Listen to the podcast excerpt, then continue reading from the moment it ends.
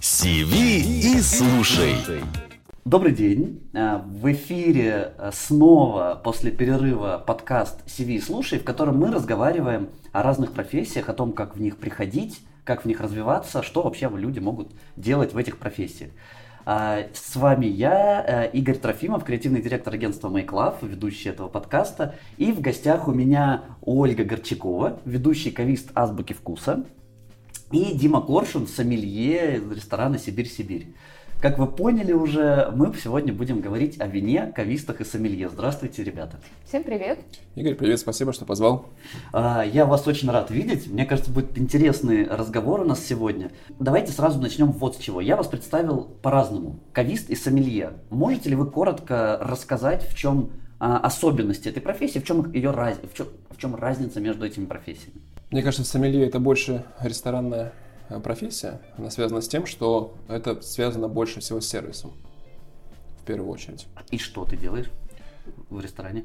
Именно консультация и сервировка вина гостям, в том числе и хранение, в том числе закупка и все, что с этим связано. Но основное это работа именно в зале. Только вина или любых алкогольных напитков? В большей степени вина, в первую очередь. Мгм, мгм. Отлично, спасибо, Ольга. А вы тогда расскажите. Ну, я, тогда э, расскажу более подробно о профессии кавист. Вообще само слово кавист от слова кав произошло. И во французском, и в испанском языке это обозначает подвал, подвал, где хранится вино прежде всего. Э, Кавист – это прежде всего человек, который э, продает вино, продает другие алкогольные напитки, не только вино, и крепкий алкоголь.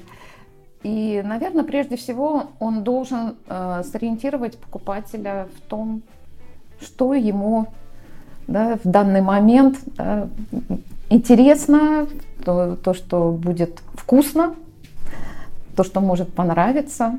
Вот. И для этого нужна, конечно, бездна знаний. Необходимо знать не только, там, как, допустим, в ресторане э, винная карта, она может ограничиваться там, 10, 15, 30, 150 наименований. У нас тысячи позиций представлены, и мы должны ориентироваться в стилях, э, в качестве вина. Вот я хотел как раз спросить, а почему же действительно эти профессии названы даже разными э, словами, хотя по сути это человек, который разбирается очень хорошо в сортах вина. Но вот вы уже такое вот э, различие обозначили. Есть очень много, у, у кависта очень много позиций, у сомелье скорее их меньше, но нужно работать гораздо более э, более сервисным быть человеком, потому что вы находитесь в ресторане долгое время с гостями и должны помогать им хорошо провести вечер и выбрать то, что им понравится. И вот тут как раз у меня появляется следующий вопрос.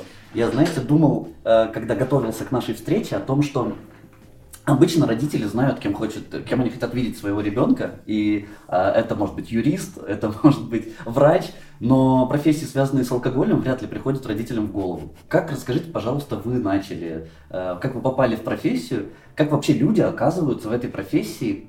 Э, Как мне кажется, э, что все связано с вином в ресторане, например, сомелье, это такая нет- некая ступень для тех, кто работал на каких-то других должностях именно в ресторане. Как правило, еще раз, как мне кажется, это карьерный рост, как рассматривают его, по крайней мере, там, другие сотрудники. Но и это единственная ступень, наверное, в которой человек начинает приучаться думать. Потому что все остальные, например, да, должности в ресторане такого, такой нагрузки не несут. То есть они просто делают работу да, а- определенно операционно, которая не меняется изо дня в день. Здесь другое. А, а, Тогда поправь меня, возможно, я ошибаюсь, но разве работа сомелье это не алгоритм? Ну вот самый примитивный пример, это к мясу красное, к э, рыбе белое. Конечно, если мы ведем все к упрощению, то, конечно, сомелье это такой элитный грузчик, если мы так говорим. Но э, здесь, конечно, все завязано на, э, ну, такой, на эмпатии, да, больше на человеческой. И на построении, наверное, отношений в том числе. То есть правильно я гостями. понимаю, что когда ты э, видишь какого-то... Вот для меня, знаешь, яркий пример это когда люди приходят к бармену, а бармен говорит, я сам знаю, что вам нужно. Вот похоже, это понятно, что это ситуация из фильма скорее, когда человек определяет сам, какой коктейль подавать э, тому, кто стоит за стойкой.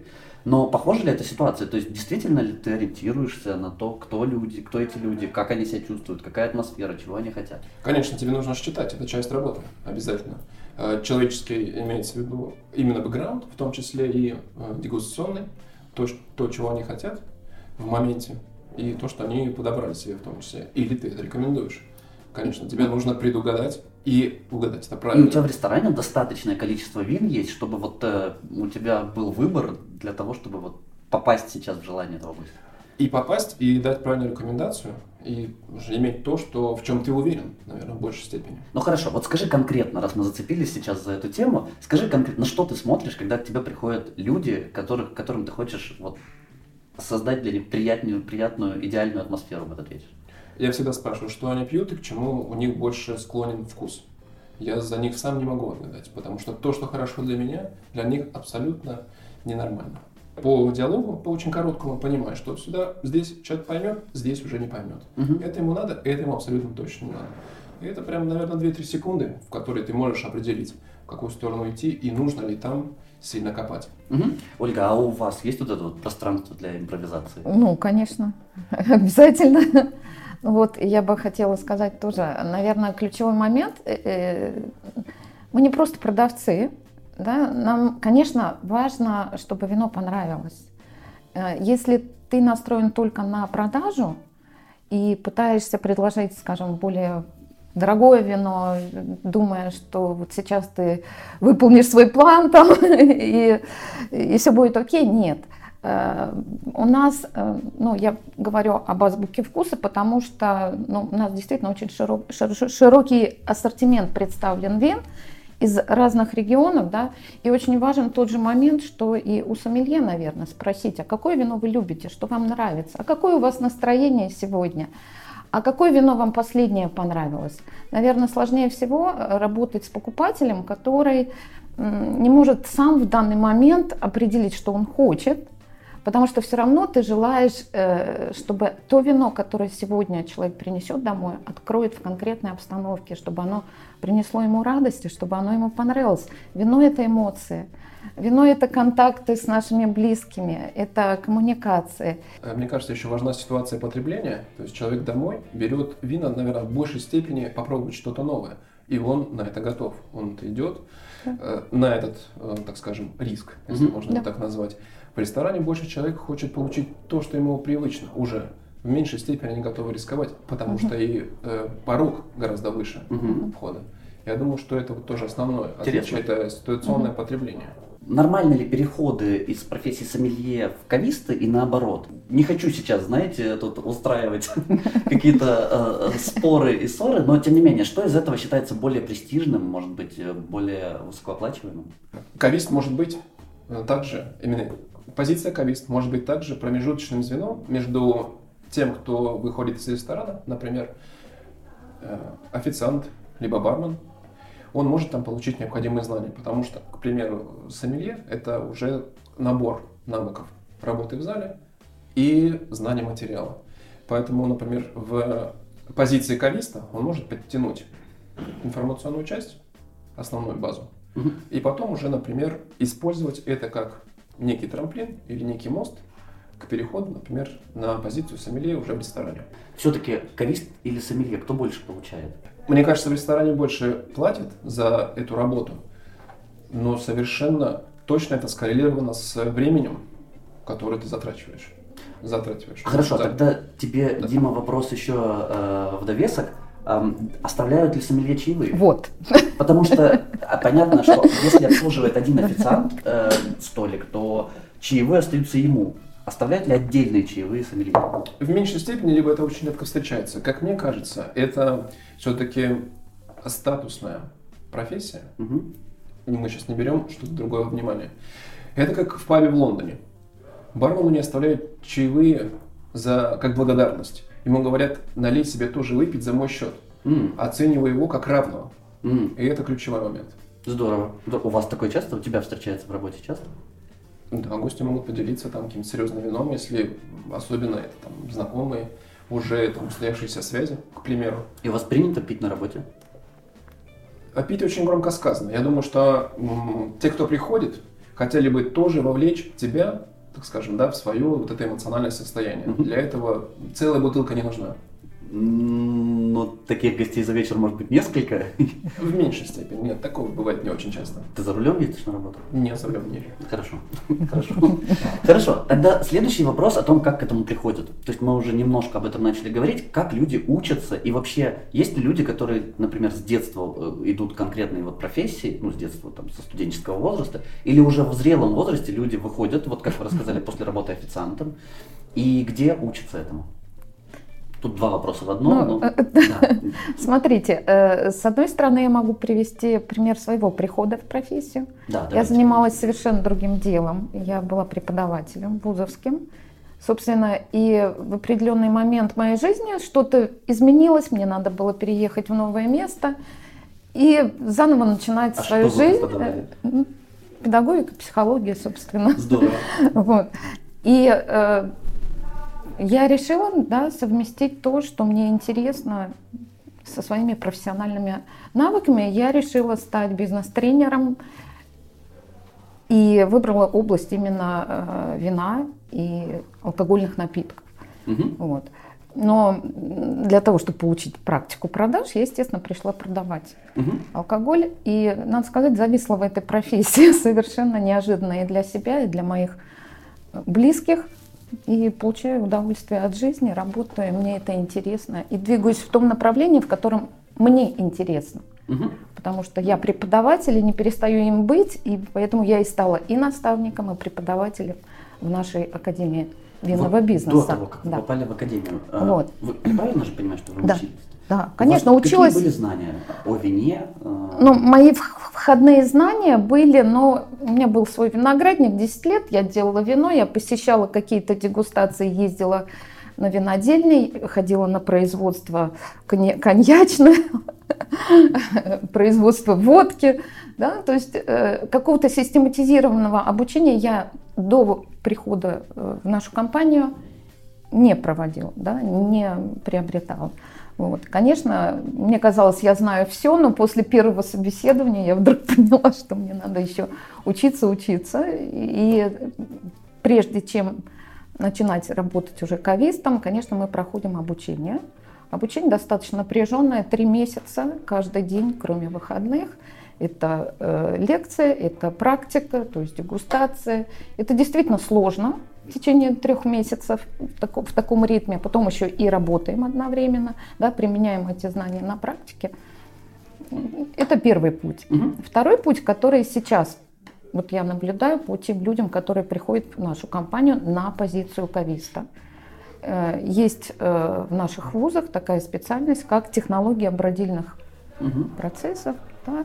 Э, Больше, конечно, внимания они уделяют именно технологическим аспектам, поэтому приходят классные молодые люди, которые могут все рассказать о кислотах, о, э, скажем, о сахарах, о технологических компонентах, составляющих, но при этом да, их надо учить тому, что вино это целый мир в разных Эстетика. странах, разные сорта, разные, да, вот этому пока что Мгм. не учат. То есть полноценное полнокровное образование в рамках вуза на сегодняшний день пока для нашей профессии его нет. Правильно ли я понял, что иметь свой виноградник и делать свое вино не означает разбираться в других сортах? Конечно. Приходя к виноделу с какой-то новой бутылкой, которую ты выбрал, он говорит, о, здорово, что ты ее принес, потому что иначе бы я никогда бы не попробовал. Они пьют только свое вино, Да. принимают только себя, и все остальное им кажется точно не тем, что должно быть. Представьте меня, человека, который никогда не разбирался и не разбирается, наверное, хорошо в вине. А Мне сейчас, в мои 36, н- можно ли попасть в эту профессию и вот, например, прийти учиться и там через пару лет стать уже специалистом, который будет работать? Ну, даже не через, через сколько я смогу стать?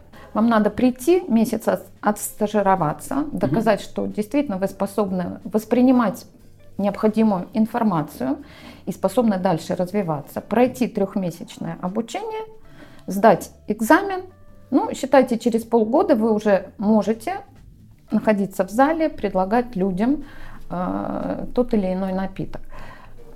Честно скажу о себе. Ну и это, в общем-то, психологическая такая вот э, истина, что любая смена профессии – это такой стресс для человека, и минимум год нужен для того, чтобы психологически вжиться в эту профессию. Тогда скажите еще, сколько может стоить такое обучение? Э, думаю, от 80 стоит до 250 в целом э, обучение в школе сомелье на около трех плюс месяцев. Мгм. То есть вы закладываете на это время, например, там, если это 250, наверное, это где-то полгода. Мгм. Вечерами вы ходите, дегустируете и, э, самое главное, получаете базу информационную. Ольга. Согласно с вилкой, э, да, от 80, ну, я бы сказала, 250 уже и до 300. Хорошо. Следующий мой вопрос о том, как развиваться. Вот мы выучились, мы начинаем работать, как развиваться. Я могу сказать, что я одним глазом смотрел Димин э, Инстаграм, и я видел, что Дима прям путешествует по каким-то регионам Франции, Италии, возможно, я ошибаюсь в конкретных локациях, но путешествует и в каждом, э, на каждый винодельник, в который он прям целенаправленно приезжает, он выкладывает э, фотографии бутылок, описание, описание аромата, вкуса, каких-то вот этих деталей. А Каждому ли нужно вот так вот эм, тратиться, давайте прям скажем, вот на эти путешествия, А каждому ли, кто хочет развиться, нужно побывать в этих вот самых местах? Э, У нас действительно очень сильно развит рынок. Э, Даже вот я сколько в последнее время был в разных ресторанах, у нас даже все те же самые цены. Те же как где? Как, например, в ресторане в Париже. Мгм. Например, в, ресторане, в винотеке в Италии, например, Мгм. где-то. У нас можно купить это вино, и не обязательно там для этого тратиться, так скажем, раздувая бюджет на поездку. Ты можешь все это попробовать здесь, можешь все это купить, изучить. У нас очень открытый в этом смысле рынок, очень много есть интересных вещей. Поездки, конечно, открывают другую сторону медали, так как винопроизводство, да, именно. Ты можешь поговорить с поставщиками, посмотреть, как на самом деле, на самом деле происходит этот процесс. Но материал, скорее всего, мы достаем здесь и изучаем его. То есть путешествия помогают просто картину эту до- дополнить, увидеть. Конечно, где- расширить в Мгм. большей степени. Ольга, как развиваться? Что вы Вот. делаете за ваши... да? Смотрите, для того, чтобы пианист, грубо говоря, выходил на сцену и показывал свой профессионализм, ему необходима каждодневная репетиция, тренировки пальцев, Классно. э, тренировка своего э, восприятия звука. Э, Для кависта важны дегустации. Это основа нашей профессии. Для того, чтобы разбираться в стилистике вин, более того, для того, чтобы изучать и разнообразие вин, иногда те нарушения вине, которые могут быть, да, конечно, мы должны дегустировать. Еженедельные ну, я не скажу ежедневные, да, э, но должны быть регулярные дегустации, причем аналитические, да, с разбором. Э, Где-то я прочитала, ну вот реально сейчас не вспомню, может у Кларка, возможно, да, что хороший сомелье, хороший кавист ми- минимум 500 образцов в течение года должен попробовать и проанализировать. Я думаю, для хорошего сомелье, для хорошего кависта даже больше может быть э, эта цифра. Мгм. Без этого ты не сможешь развиваться. Развивать э, чувствительность своих рецепторов. Это очень важно. Когда я пришла в эту профессию, я даже не думала об этом. И э, вот я даже не знала своей возможности восприятия вина. И это действительно развивается практикой. Второе, если чисто формально строить свою карьеру, да, как кавист, либо как сомелье, я, наверное, больше скажу э, про кависта, лучше знаю. Да. У кави... Можно вертикально, можно горизонтально развивать свой профессионализм.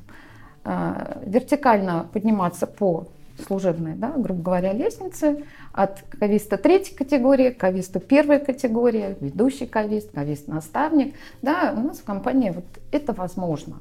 И переход на каждую ступень, конечно, он связан с увеличением, соответственно, и э, вознаграждения Мгм, за наш мгм. труд. Но мне кажется, не надо упускать из вида, что возможно и в горизонтальной плоскости строить свою карьеру. То есть я вижу очень много людей, которые не ограничиваются, допустим, работой только в торговой зале. И вот пример, да, э, они ведут блоги, они ведут, э, да, фотографируют вино. ну, то есть кому Бог дал какие способности, таланты, возможно, предыдущую профессию. Вот если соединять несколько разных да, профессий, могут получиться очень красивые, интересные угу. варианты. Это тоже возможно, и это обязательно надо учитывать. Угу. Хорошо, у меня есть несколько странных вопросов, которые мне пришли в голову, когда я думал о профессии. Вообще, часто ли э, случается такое, что карьеру рушит врач? Но все-таки мы понимаем, что алкоголь это что-то, что вредит здоровью, и если вам нужно 500 сортов вин пробовать за год, то это может рано или поздно закончиться чем-то вот не... Часто ли бывает такое, что вдруг человеку нужно отказаться от профессии из-за здоровья? Смотрите, вино – это кислотность, повышенная кислотность. И эмаль зубов наша рассчитана тоже имеет свой какой-то потенциал. Вот. Надо учитывать такие погрешности нашей работы, надо истории, работать. Когда человек да. Э, хотел заниматься, может быть, даже рос, и вдруг оказывалось, что... Некоторые настолько углубляются, что у них возникают проблемы с э, употреблением алкоголя. И это не секрет нашей профессии, но там это уже та грань, за которой мы не будем говорить о профессионализме.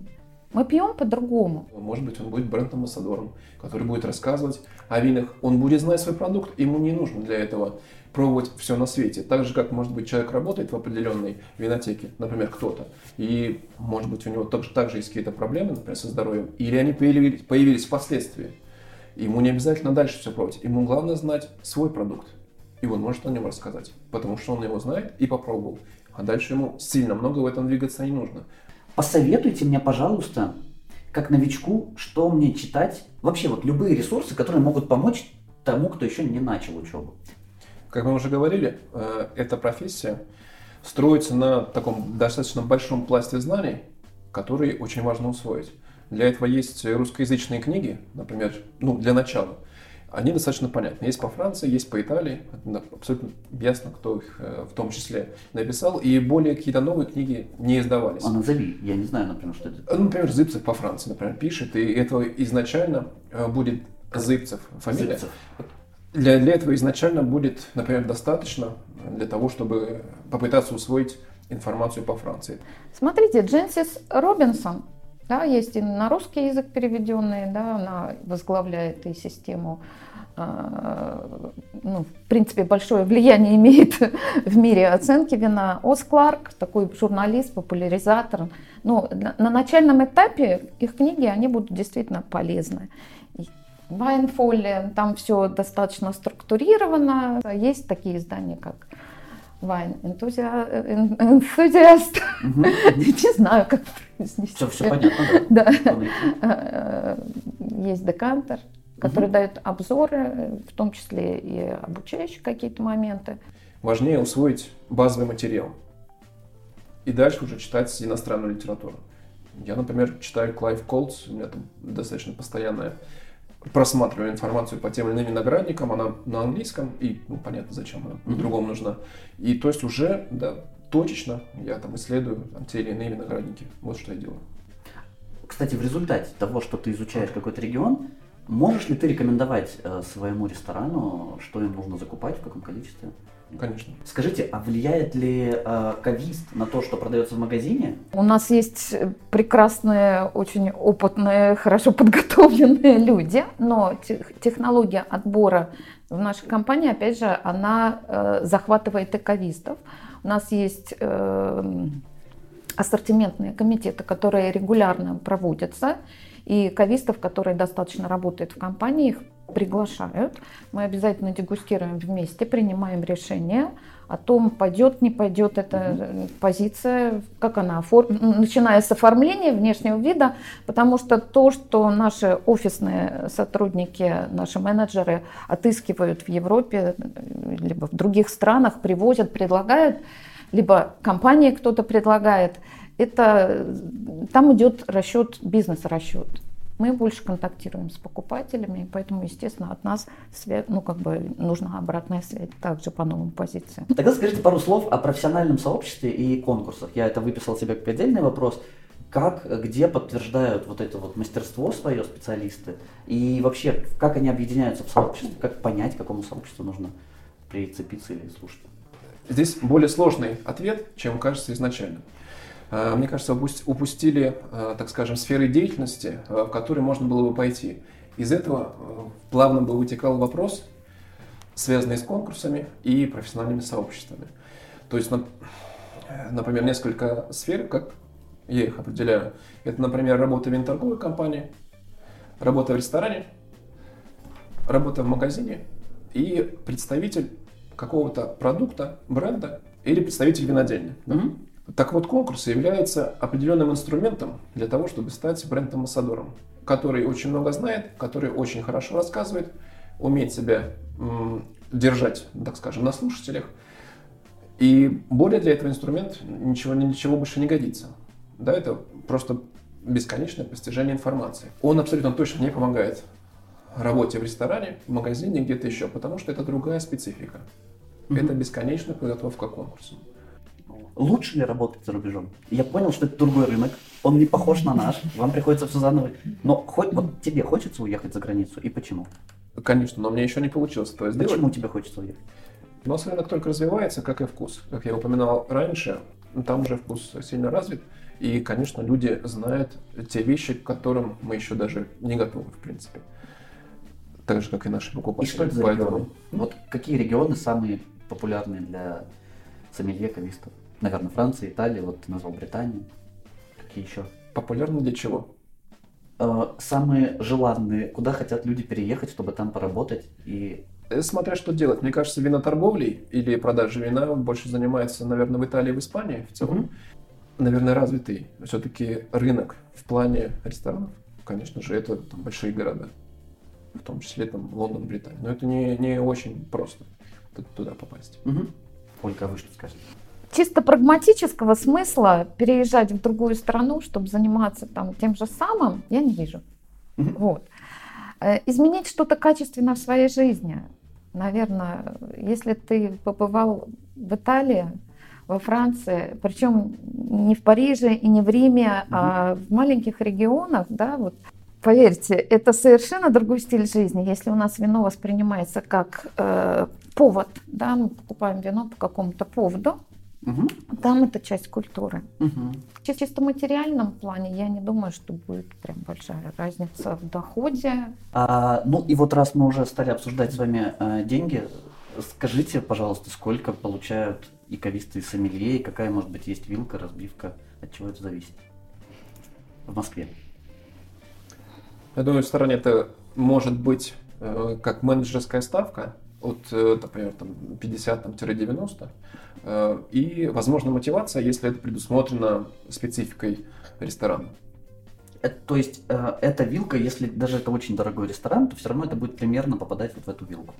Примерно будет, да, и все равно, даже если очень много продаж, не всегда готовы там, за это а, переплачивать, скажем так, mm-hmm. специалисту, который этим занимается. А может специалист заниматься фрилансом? Я не представляю, каким, конечно, но что может делать специалист после того, как он отработал смену в ресторане? Вести погреб. Кстати. Частную, обслуживать частных клиентов. А расскажите немножко об этом, как это работает. Есть богатый заказчик, у которого много хорошего вина, и он хочет его как-то куратора, который будет за этим следить. Конечно. И человек в частном порядке подбирает для этого заказчика вина, также договаривается с поставщиками, и закупает их. И сколько можно получать вот на таком фрилансе? Все правильно. Мне кажется, это было раньше в большей степени ввиду дефицита информации. Угу. Сейчас все все знают, начиная от цен, где что взять и купить, как я уже говорил, у нас очень много что можно взять. Поэтому люди уже все до, до нас все попробовали. То есть мы когда-то пришли в эту профессию, то есть они уже до нас все попробовали. Mm-hmm. Если человек, который сейчас приходит, наверное, он может на это в меньшей степени рассчитывать или не рассчитывать вовсе. Хорошо. Улька, ответьте, пожалуйста, вы о зарплатах на вопросы вот эти вилки. Что с кавистами?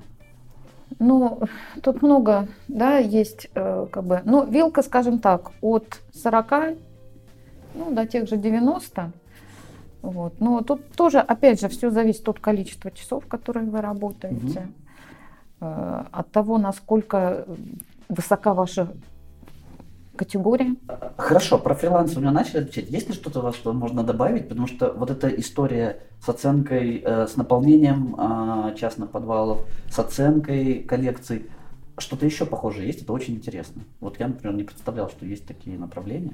Проведение мероприятий, дегустаций. То есть вы, Постоянно есть, есть какие-то предло... ну, при... сейчас просто в связи с, с нашим положением в условиях коронавируса эта деятельность э, сворачивается. Но проведение корпоративных мероприятий, связанные с дегустациями, это до сих пор востребовано. И э, дополнительные какие-то мастер-классы. У меня есть вопрос, который постоянно, мне кажется, всех волнует и постоянно всплывает в разных спорах. Это разница между дорогим и дешевым вином. Насколько вообще есть, как, существует ли корреляция между ценой, качеством ценой и качеством вина. И вот эта вот история, когда мы приезжаем во Францию, а там вполне себе сносное вино может стоить там 5-10 евро, э, правда ли это так или э, в чем разница между дорогими и дешевыми винами? У, у дорогого вина есть корреляция, конечно же, с, со вкусом. Так же, как и у недорогого. Но, скорее всего, во Франции, которой ты пробовал недорогое вино, оно просто сюда не поедет. Либо станет достаточно дорогим, угу. которое ввиду э, своего своего вкуса уже, так скажем, да, value for money не является. То есть у него вкус гораздо проще, чем сколько он стал стоить, да, само вино, ввиду того, после того, как оно приехало. Всех наценок, марок там, и так далее. Этих всех основных вещей. Хорошо, если мы говорим о Франции, если оно не приехало, мы не говорим о таможне, как там формируется цена? От чего зависит разница, которая в разы просто может, э, разница между вином за 5 евро и там за 1000 евро. Что влияет на эту цену, если мы берем регион, в котором оно произведено? Ну, мне кажется, непосредственные затраты производителя. Если вино 4 года выдерживается в хозяйстве производителя, вы понимаете, ну, что это действительно э, затратно. Угу. Да? Э, с одной стороны, да, такие затраты, с другой стороны, естественно, и действуют те же законы, что у нас при формировании цен это и рейтинги вин, тоже влияют, и психологический фактор. Угу. И э, если взять Бургундию, да, Бургундия очень маленький регион, а безумно раскрученный. Угу. И это действительно безумно интересное вино, которое пользуется во все времена огромной популярностью. А регион маленький, и вин способен давать не так угу. много. Естественно, цена на это вино будет всегда расти. Я думаю, что она еще определяется рынком. В Бургундии, в принципе, не может быть недорогого вина. Да. Давайте так. То есть оно есть, э, но тот, кто пьет Бургундию, он его не пьет. Он понимает, что это слишком все просто, слишком все не то. Поэтому это тоже очень важно. И когда новые производители или звезды появляются, например, в Бургундии в том числе, здесь уже вопрос, а сколько человек уже это вино попробовало.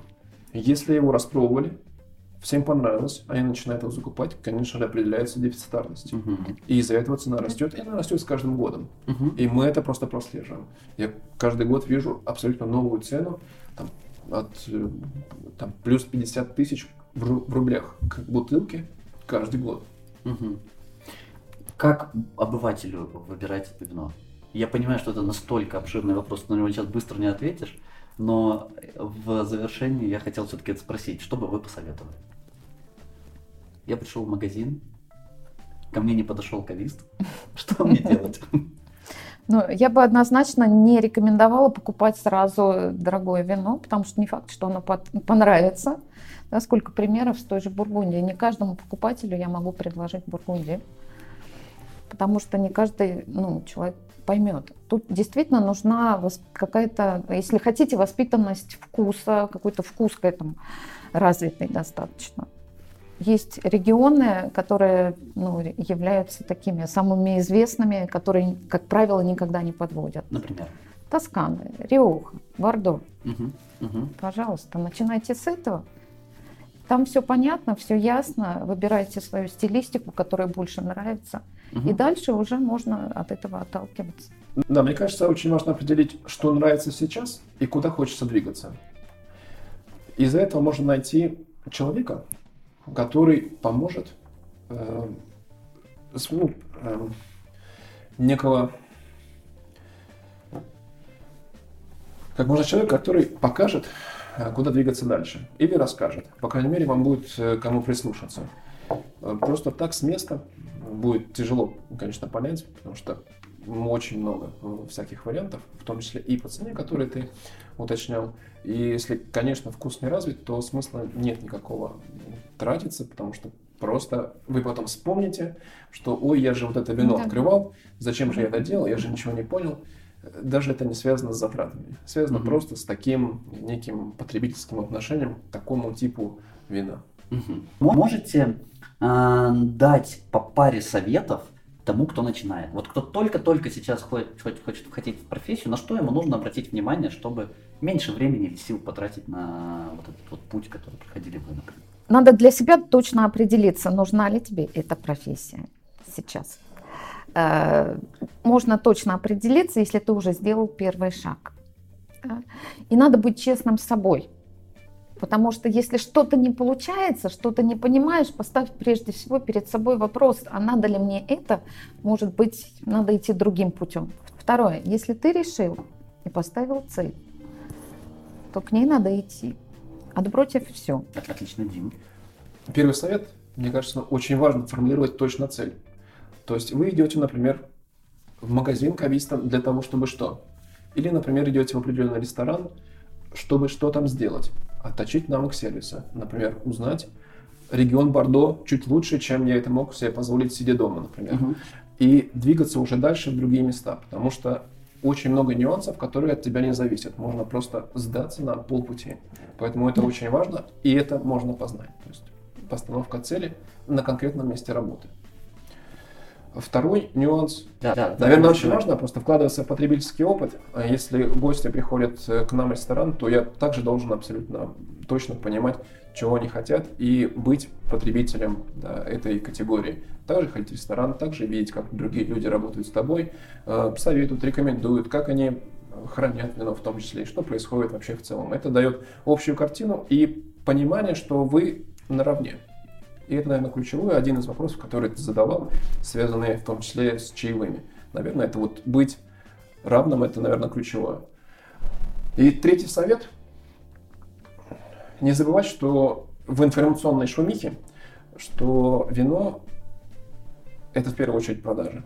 К вам пришли за советом или экспресс-рекомендацией. Выслушивать информацию экспозиции виноградников абсолютно никому не нужно, хотя для нас это важно, для того, чтобы сделать э, правильный выбор за кого-то в том числе. Поэтому продажи это очень важно. Знать и очень быстро рекомендовать. Мгм. Спасибо большое. Спасибо вам большое за интересный разговор. Э, У нас сегодня в гостях были Ольга Горчакова, ведущий кавист э, в компании «Азбука вкуса», и Дима Коршун, сомелье из ресторана «Сибирь-Сибирь». Это был подкаст «ТВ слушай». Встретимся в следующем выпуске. Спасибо. Спасибо. вам большое. Спасибо. До свидания. Сиви и слушай.